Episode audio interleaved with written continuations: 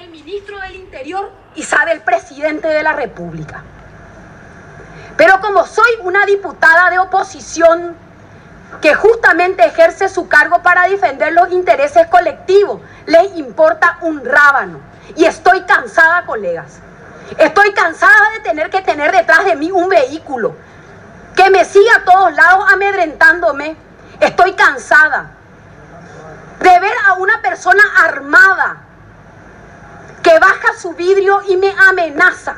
Estoy cansada y estoy harta de los manipuladores. Y esto le estás pasando a una diputada hace un año y medio, ante la complicidad de las autoridades.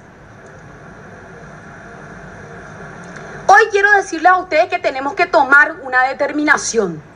Si me tienen que quitar, júzguenme y sáquenme. Pero yo no voy a permitir que me sigan acosando de esta manera. Porque esto no es vida. Nací en Villa Elisa, crecí en Villa Elisa. Mis abuelos fundaron la escuela Reino de Suecia de Villa Elisa. Y no me voy a mudar de Villa Elisa porque me voy a morir en Villa Elisa.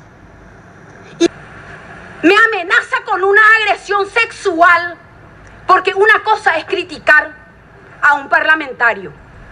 Y una cosa muy diferente es atentar contra su vida y contra su integridad sexual.